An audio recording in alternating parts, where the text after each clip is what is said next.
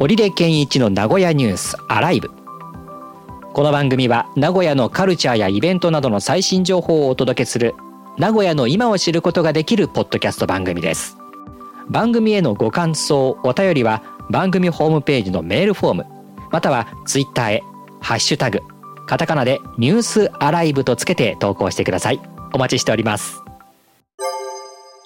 あのー、リッスンっていうサービスがあって、リッスンうんはい。ちょっとその、なんでしょう。ハテナ、株式会社ハテナの創業者がですね、近藤さんっていう方がいるんですけども、まあ今、ハテナは取締役かななんですけど、おーまあ別で会社を立ててるんですけど、うんポッドキャストの文字起こしをしてくれるサービスを作って、へええっ、と、ちょっと前に、えーデータオープンしたんですよ。うんうんで、それ RSS を登録すると、うんまあ、ポッドキャスト更新すると自動的に文字起こしをしてくれるんですけど、へえはい。これが、えっ、と、あの、チャット GPT を作ってる OpenAI うんの作っている Whisper っていうサービスかなまた別うのんうんサービスを使ってるらしくって、その、自動へえ書き起こし。まあまあの精度なんですね。ほうほうほうで、ちょっと使ってみてて、えー実は名古屋ニュースも登録してみました。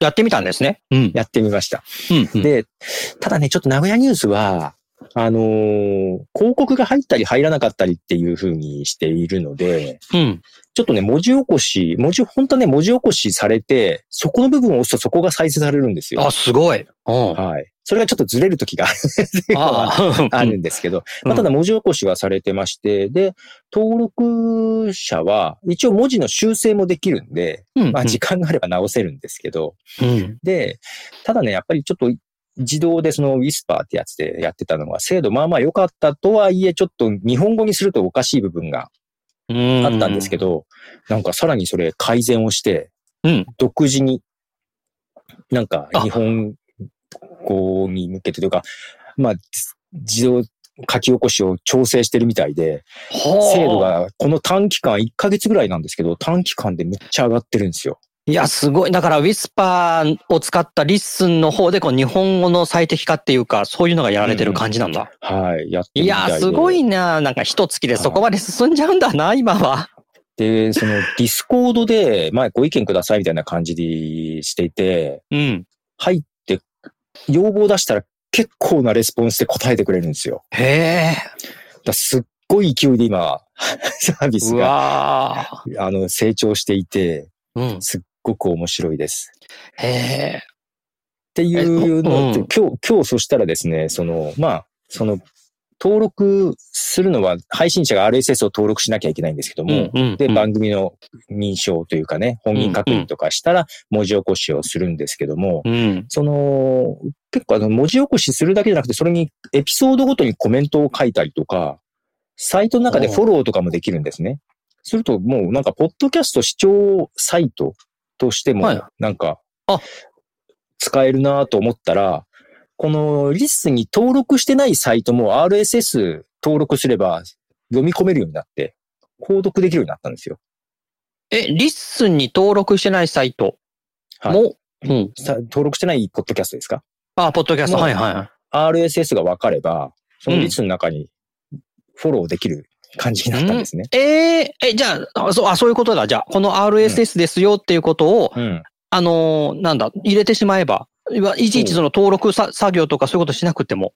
そうなんです。なのであ、まあまあ、ただ、その文字起こしをするのは配信者が自分で登録した人だけ。ああ、あ、そうかそうか。うん。うん。やっぱりその文字起こしされたくないって人もやっぱりりいるので。でしょう。ね。うん。はいはい。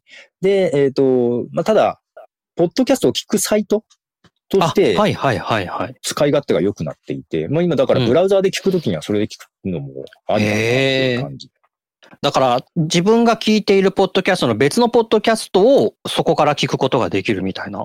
まあ、こともできるそうですね。別のポッドキャスト別あ要は、あの、その RSS 登録してるじゃないですか。 はい。あ、あ、そうか。そこにこう、あれだ。その、参照みたいな感じでつけることはできないですね。参照、あれ例えばこのポッポッドキャストにつ、なんか別のポッドキャストについてここで話してるとして、で、これが文字起こしされる、そこにこはう、いなんだろう、あのー、ははめ込んでいくみたいなことっていうのは、参照リンク的な感じで、あーえっ、と、えっ、とですね、文字起こしされるじゃないですか。はい、はい。で、ぶ段落ごとうん。に、まあ押すとそこから再生されるんですけども、うん、段落ごとにリンクがあって、うん、うん。だからそこのリンクを取得すると、シェアするとそこから再生される感じにはなるんですうね。ん、うん、うん。あ、そのポッドキャストの。うん、うん。はい。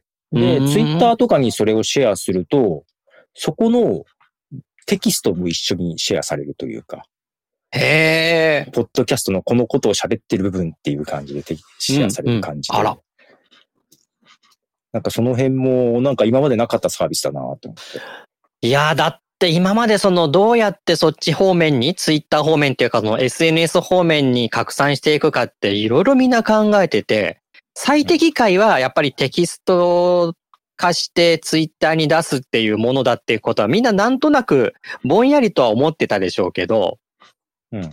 めんどくさくてしないじゃないですか。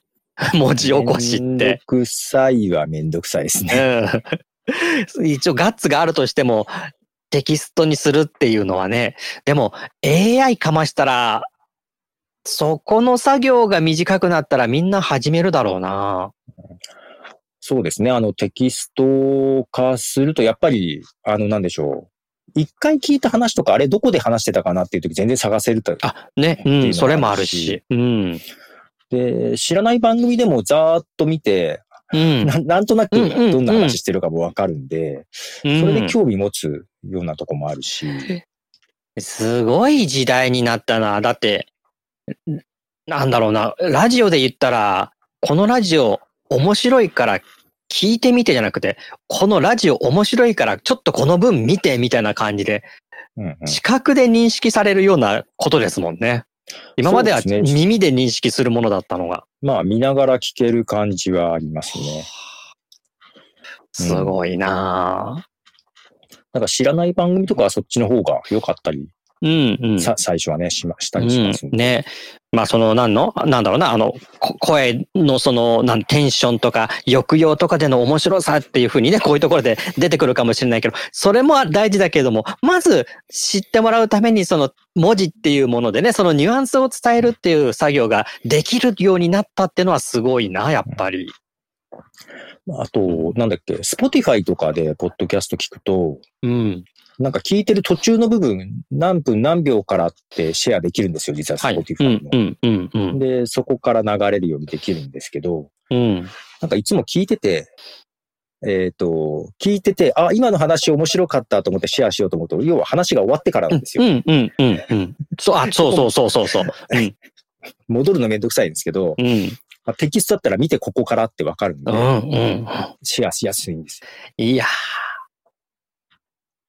ーもう、もうみん、みんなというか実用化されていて当然。で、使ってるわけですもんね。みんなね。そうですね。まだ1ヶ月経ってないんですけど、 1ヶ月経ってない。い経ってないで急激に登録番組は増えてます。はいいやー、やろっかな、ポッドキャストも。なんでそこに名古屋ニュースも入れときましたんで、とりあえはい。あれ、はいリッスンっていう。検索はリッスンで。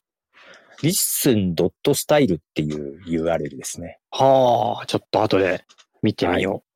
登録しなくっても、その、ポッドキャストを見るっていうことはできるんですかああ、もちろんです、もちろんです。うんうんうんうん。で、そこでじゃあちょっと面白いポッドキャストないかなって探すこともできるし、もちろんです。ユーザーとしてはね。うんうんうん最初、トップ画面に更新されてる順で番組がダーッと出てきますはあ。ので。で、ユーザー登録すると、えっ、と、なんでフォロー、番組をフォローしたら覚えておいてくれますし、確かに途中まで聞いたら、後で中断してまた再開した時にそこから再開してくれるとかしてくれると思いますよ。はあ。賢いなあまあだかいらや、こう、お、ね、聞いてる人のかゆいところに手が届くようなことを全部こう、やってくれてる感じですね。そうですね。日本産のサービスというのもあるんですけど、やっぱりハテナさんもうん創業の方がやってるんで、うん結構このユーザーのこのやりとりというか、うん。結構ね、かゆいとこに手が届いてる感じあるんですよ。だってもうイン、僕なんかもインターネットに触れてもう二十何年だけど、ハテナの人って聞くだけでなんかもうすごいそれで信頼感あるもん。いや、そうなんです。私もは、超初期からのハテナユーザーなん で、あのーえ、マジで近藤さんがと思って、 うん。うん。ミーハーな気分でやり始めたんですけど、ディスコードで質問したら近藤さんが返事をくれるんですよね。いやー、それも嬉しいし、ね。ちょっとドキドキしちゃって。